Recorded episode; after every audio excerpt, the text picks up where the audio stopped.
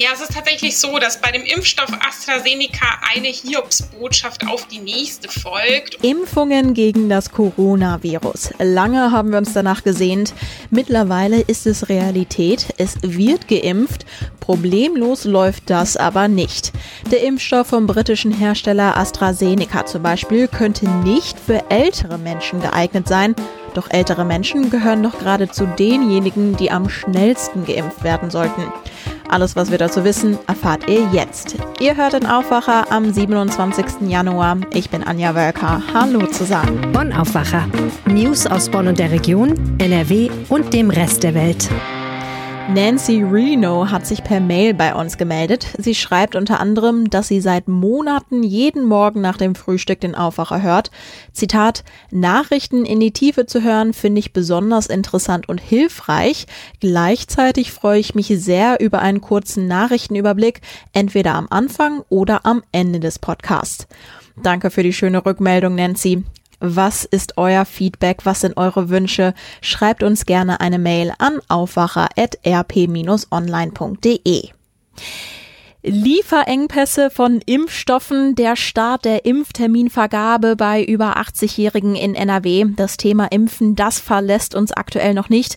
Und jetzt gibt's eine Debatte darum, ob der AstraZeneca-Impfstoff möglicherweise nicht für Ältere geeignet ist. Meine Kollegin Jana Wolf hat dazu recherchiert. Erstmal willkommen im Podcast. Ja, vielen Dank. Schön, dass ich da sein darf. Woher kommt das denn jetzt überhaupt, dass der Impfstoff vielleicht nicht für Ältere geeignet ist? Ja, es ist tatsächlich so, dass bei dem Impfstoff AstraZeneca eine Hiobsbotschaft auf die nächste folgt. Und am Dienstag kursierte dann eben dieser Medienbericht, beziehungsweise es waren zwei Medienberichte, die genau das gesagt haben. Der neue Impfstoff soll nicht für ältere Menschen, nämlich konkret für über 65-Jährige geeignet sein, weil er eben nicht wirksam sein soll. Aber man muss gleich dazu sagen, dass diese Nachricht zumindest in Teilen wieder abgeräumt wurde. Das Bundesgesundheitsministerium und der Hersteller selbst sehen das anders. Was führen Sie an? Was sind deren Argumente? Die Argumente sind, dass es zwar für die älteren Menschen noch keine ausreichende Datenbasis gibt. Also es ist in der Tat so, dass es noch zu wenig Studien darüber gibt, wie wirksam dieser Impfstoff für ältere Menschen ist. Aber man kann aus dieser dünnen Datenbasis nicht eins zu eins auch auf die Wirksamkeit einen Rückschluss ziehen. Also das heißt, dieser kausale Zusammenhang, der funktioniert so nicht. Der Impfstoffhersteller selbst sagt, es gibt durchaus Hinweise, auch wenn sie noch dünn sind, aber es gäbe eben Hinweise, dass der Impfstoff auch für Ältere wirksam ist. Gut, der Impfstoff von AstraZeneca ist bei uns ja auch noch nicht zugelassen in Deutschland. Der Stoff wird gerade von der Europäischen Zulassungsbehörde EMA geprüft. Da fällt doch dann auch die Entscheidung, ob der Impfstoff genügend getestet wurde oder nicht? Genau, also dieser Termin ist auf jeden Fall ein ganz wichtiger Punkt. Es wird noch in dieser Woche, konkret am Freitag, mit einer Zulassung durch die EMA gerechnet. Ähm, darauf beruft sich zumindest das Bundesgesundheitsministerium. Und es ist Aufgabe der Zulassungsbehörde, die Studien, die es bislang gibt, genau zu durchforsten und auszuwerten. Und wenn die EMA diese Zulassung erteilt, dann wird sie auch darüber urteilen, ob der Impfstoff geeignet ist für die über 65-Jährigen. Was sagen denn andere Experten dazu in dieser Debatte, ob dann dieser Impfstoff tatsächlich auch für Ältere zugelassen wird oder nicht? Also es ist tatsächlich schwierig, wirklich verlässliche Aussagen dazu zu machen, weil eben die Zulassung noch aussteht. Meine Kollegen haben beispielsweise mit Frank Bergmann gesprochen. Er ist der Chef der Kassenärztlichen Vereinigung Nordrhein und der äußerte sich durchaus kritisch. Also er sagt, ähm, auf Basis der bislang schon vorhandenen Studien sagen kann, dass der Impfstoff wohl für Menschen bis 65 Jahre zugelassen werden kann, für Ältere dann eben nicht. Jetzt ist nicht nur die Debatte um die Wirksamkeit um AstraZeneca in Brand, sondern auch noch die Debatte, warum AstraZeneca weniger Impfstoff liefert als ursprünglich gedacht. Was ist da der aktuelle Status?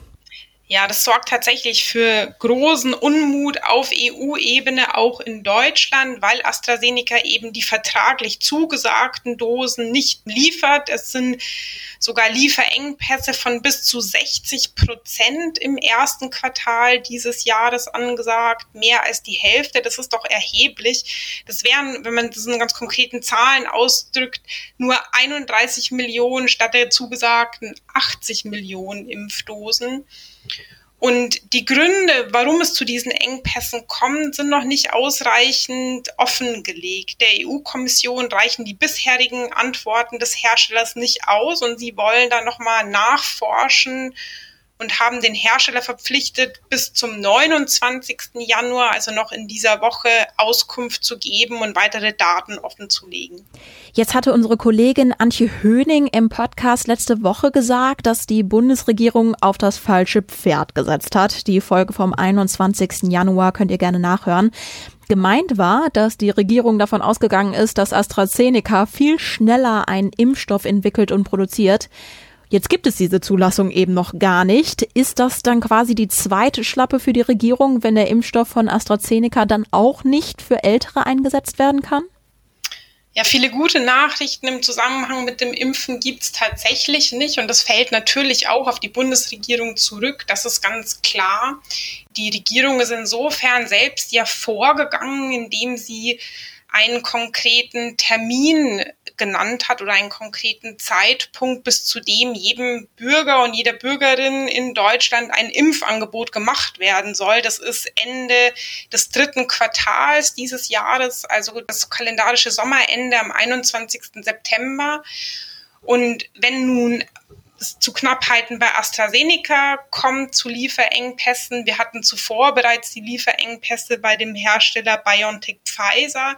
Dann werden die Dosen zu wenig irgendwann und es wird immer schwieriger für die Bundesregierung, dieses Versprechen zu halten. Bei dieser konkreten Einschränkung würde ich sagen, muss man tatsächlich noch den Freitag abwarten. Am Freitag kann man erst sagen, wie die EMA, die Europäische Zulassungsbehörde, geurteilt hat. Sie wertet die Studienlage aus, sie macht sich ein Bild darüber, ob dieser Impfstoff wirksam genug auch für Ältere ist. Und wenn diese Zulassung vorliegt, das ist der erste Schritt, dann muss die Ständige Impfkommission, die STIKO, auf Basis dieser Zulassung Empfehlungen aussprechen und davon abgeleitet kann dann die Bundesregierung eben ihre Impfstrategie anpassen. Also man muss tatsächlich den Freitag abwarten, um diese Frage wirklich letztgültig sozusagen beantworten zu können. Mhm. Wie geht es denn dann nach dem Freitag weiter? Worauf können wir uns einstellen? Die über 80-Jährigen sollen jetzt geimpft werden. Kann man dann sagen, ja, wie der Rest des Jahres womöglich sich weiterentwickeln wird? Ja, ich glaube, mit Blick auf die Ereignisse, die wir jetzt in den letzten Tagen gesehen haben, ist es wirklich schwierig, längerfristige Aussagen zu machen, weil es so viele Unwägbarkeiten gibt. Damit soll nicht die Politik in Schutz genommen werden, aber damit muss man einfach sagen, dass es immer wieder zu diesen Lieferproblemen und Produktionsproblemen kommen kann. Klar ist aber auf jeden Fall schon, dass noch weitere Impfstoffe zugelassen werden sollen. Also die Hersteller CureVac beispielsweise und der Hersteller Johnson Johnson haben auch noch Impfstoffe in der Pipeline, wenn man so will. Da wartet auch die Bundesregierung noch auf die Zulassung. Die würden weitere Dosen liefern, aber es bleibt unter dem Strich trotzdem bisher weniger, als man eigentlich zum jetzigen Zeitpunkt erhofft hatte und als auch im ersten Quartal dieses Jahres eigentlich zugesagt war bisher. Dann ganz herzlichen Dank dir, Jana, für die aktuellen Infos. Ja, vielen Dank dir für das Gespräch ein Papierflieger oder ein Stück Kreide, was durch die Klasse fliegt. Ich würde behaupten, das hat fast jeder mal in seiner Schulzeit mitbekommen. Jetzt sitzen die Schüler aber wegen Corona alle zu Hause. Den Lehrer ärgern, das nimmt im Distanzunterricht offenbar neue Formen an. Bekannt geworden sind jetzt nämlich Störungen am Annette von Droste Hülshoff Gymnasium in Düsseldorf. Mein Kollege Jörg Janssen kennt die ganze Geschichte. Jörg, was ist denn da ganz genau vorgefallen? Ja, am Annette-Gymnasium ist Folgendes passiert. Dort haben Schüler unter teilweise falschen Identitäten sich eingeklinkt in Videokonferenzen von Klassen und dann laute Musik eingespielt und nach Darstellung einiger soll es auch Geräusche gegeben haben, Tiergeräusche, pornografische Geräusche in Einzelfällen und das hat sich abgespielt, vor allem in der zehnten Jahrgangsstufe in einigen Kursen. Jetzt gab es ja auch direkt ziemlichen Ärger. Die Eltern zum Beispiel haben ein Schreiben bekommen. Drohen den entsprechenden Schülern noch besondere Strafen? Ja, Tat. Die Diskussion in der Schulgemeinde schreitet natürlich voran. Stufenlehrer und äh, Pflegschaftsleute von den Eltern sind eingeschaltet. Es gab auch regen E-Mail-Verkehr ist, wenn man die Schüler erwischt, nicht alle erwischt man, dann wird es natürlich auch Sanktionen geben, aber da wollten sich die Lehrer und die Schulleiter noch nicht festlegen. Es geht ja neben Sanktionen wie eine Ermahnung oder ähnlichem auch um pädagogisches Einwirken, um Gespräche, um Einsehen in das Fehlverhalten. Ehrlicherweise kann man sich ja denken, dass so jetzt an ganz vielen Schulen ja geärgert wird. Haben sich deswegen auch schon andere Schulen zu Wort gemeldet? Ja, in der Tat, es ist kein Einzelfall. Also äh, die Stadt spricht zwar von einzelnen Fällen, aber man hat doch ähm, Rückmeldungen noch bekommen. Ähm, jetzt äh, zu Beginn der Woche, dass auch andere Schulen die Erfahrung gemacht haben, wobei das alles unterschiedlich ist. Und beim einen geht es dann nur um einen Gag, da wird dann mal einer äh, irgendwie ein bisschen aufs Korn genommen, ein Lehrer oder ein Mitschüler. Bei anderen ist es laute Musik, bei wieder anderen geht es um äh, kreischende Geräusche, kratzende Geräusche. Also das hat es an verschiedenen Schulstandorten gegeben. In der Regel dann so in dem Alter ab 13, 14, also in den Stufen 8, 9, 10 etc. Jetzt mal Hand aufs Herz. Das sind doch einfach wirklich, ja, Teenager, die einfach ein bisschen ärgern wollen, oder?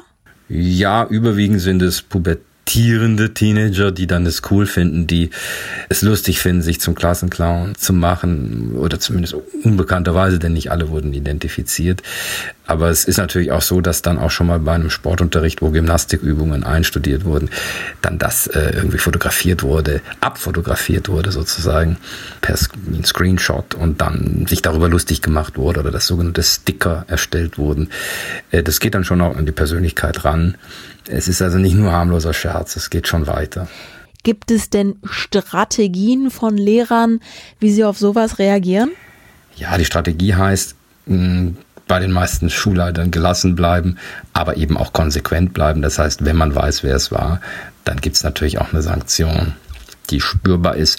Und ansonsten natürlich äh, erzieherische Maßnahmen, Gespräche, äh, Appelle, aber natürlich auch das Aussetzen von Videokonferenzen als erzieherisches Mittel, als pädagogisches Mittel, also mal ein, zwei, drei, vier Tage, dann eben keine Videoschalte mehr zu machen. Und da fordern ja auch schon einige Lehrer, wenn das nur noch länger dauert bis Ostern oder gar noch länger, dass man dann vielleicht auch technische Lösungen suchen muss, wie Einzellizenzen für jeden Schüler. Aber das sind natürlich auch Kosten, die dann der Schulträger, also die Gemeinde oder eben das Land tragen müssten. Bei den bisherigen Modellen ist halt möglich, auch mal bei den meisten Schulen eine E-Mail weiterzugeben mit einem Link, mit den Zugangsdaten.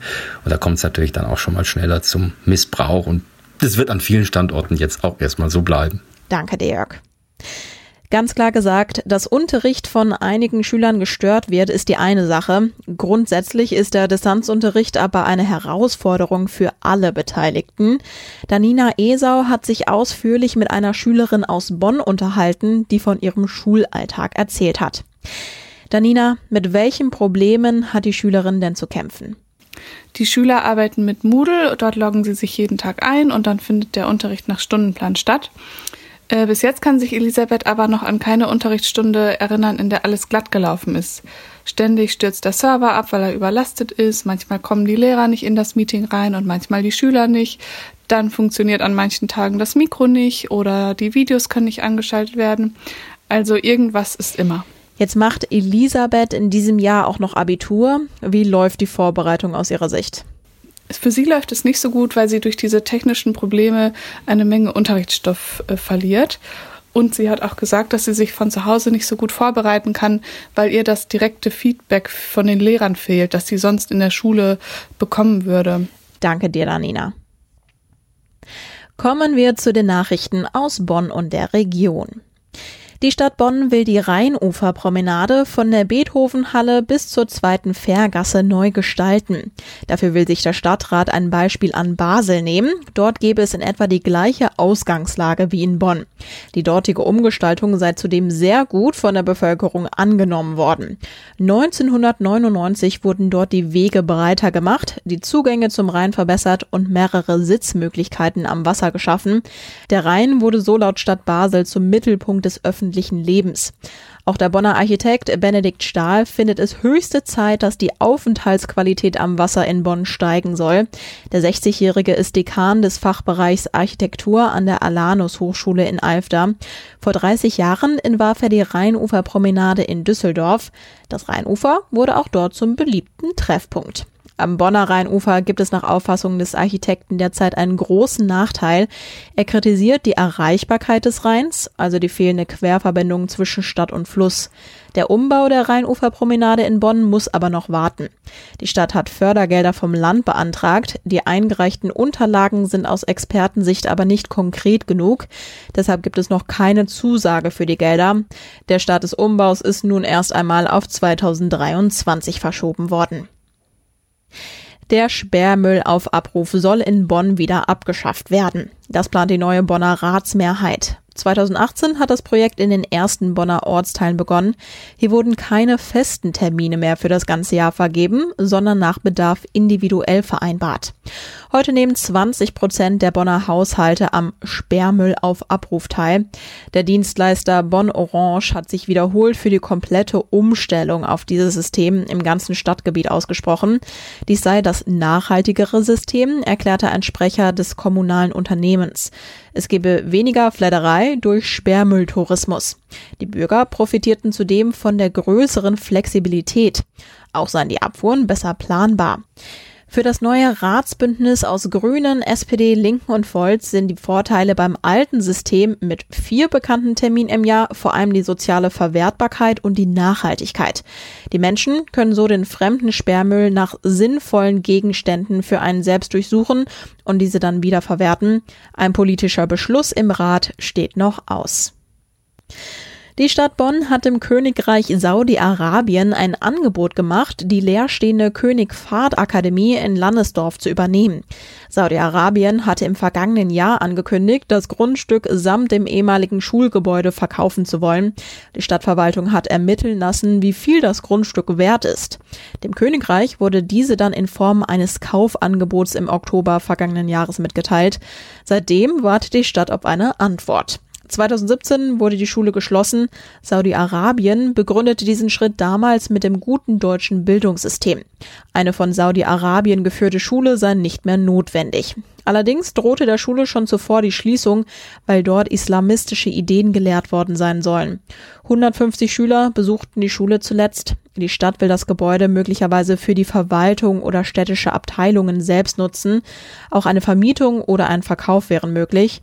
Der Stadt liegen mehrere Anfragen dazu vor. Konkrete Pläne gäbe es aber noch nicht. Zunächst muss jetzt erstmal das Königreich Saudi-Arabien reagieren.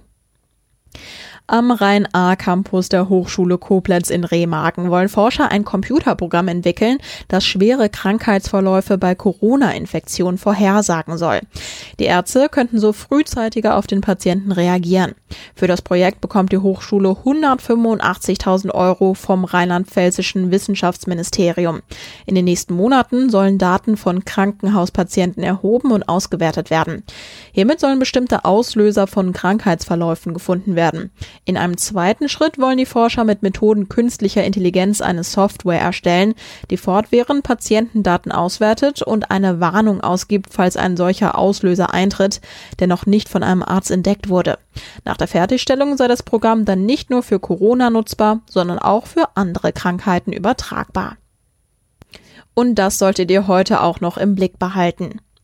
Heute wird den Opfern des Nationalsozialismus gedacht. Vor 76 Jahren, am 27. Januar 1945, wurde das Konzentrationslager Auschwitz von sowjetischen Truppen befreit. Etwa 1,1 Millionen Menschen wurden dort ermordet. Im Bundestag gibt es eine Gedenkstunde.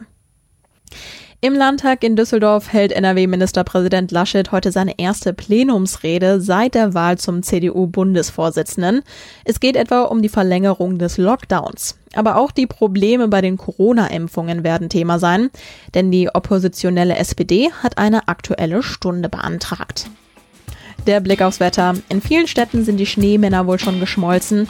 Der Tag startet allerdings mit vielen dichten Wolken und dann könnte auch ein bisschen neuer Schnee runterkommen. Später geht der aber oft in Regen über. Entlang des Rheins bekommen wir maximal 6 Grad. Morgen ist es stark bewölkt bis bedeckt. Außerdem müsst ihr weiter mit Regen rechnen. Teilweise könnte auch ein bisschen Schnee runterkommen. Das war der Aufwacher am Mittwoch, den 27. Januar. Ich bin Anja Wölker und hoffe, ihr habt einen großartigen Tag. Bis morgen. Mehr Nachrichten aus Bonn und der Region gibt's jederzeit beim Generalanzeiger. Schaut vorbei auf ga.de.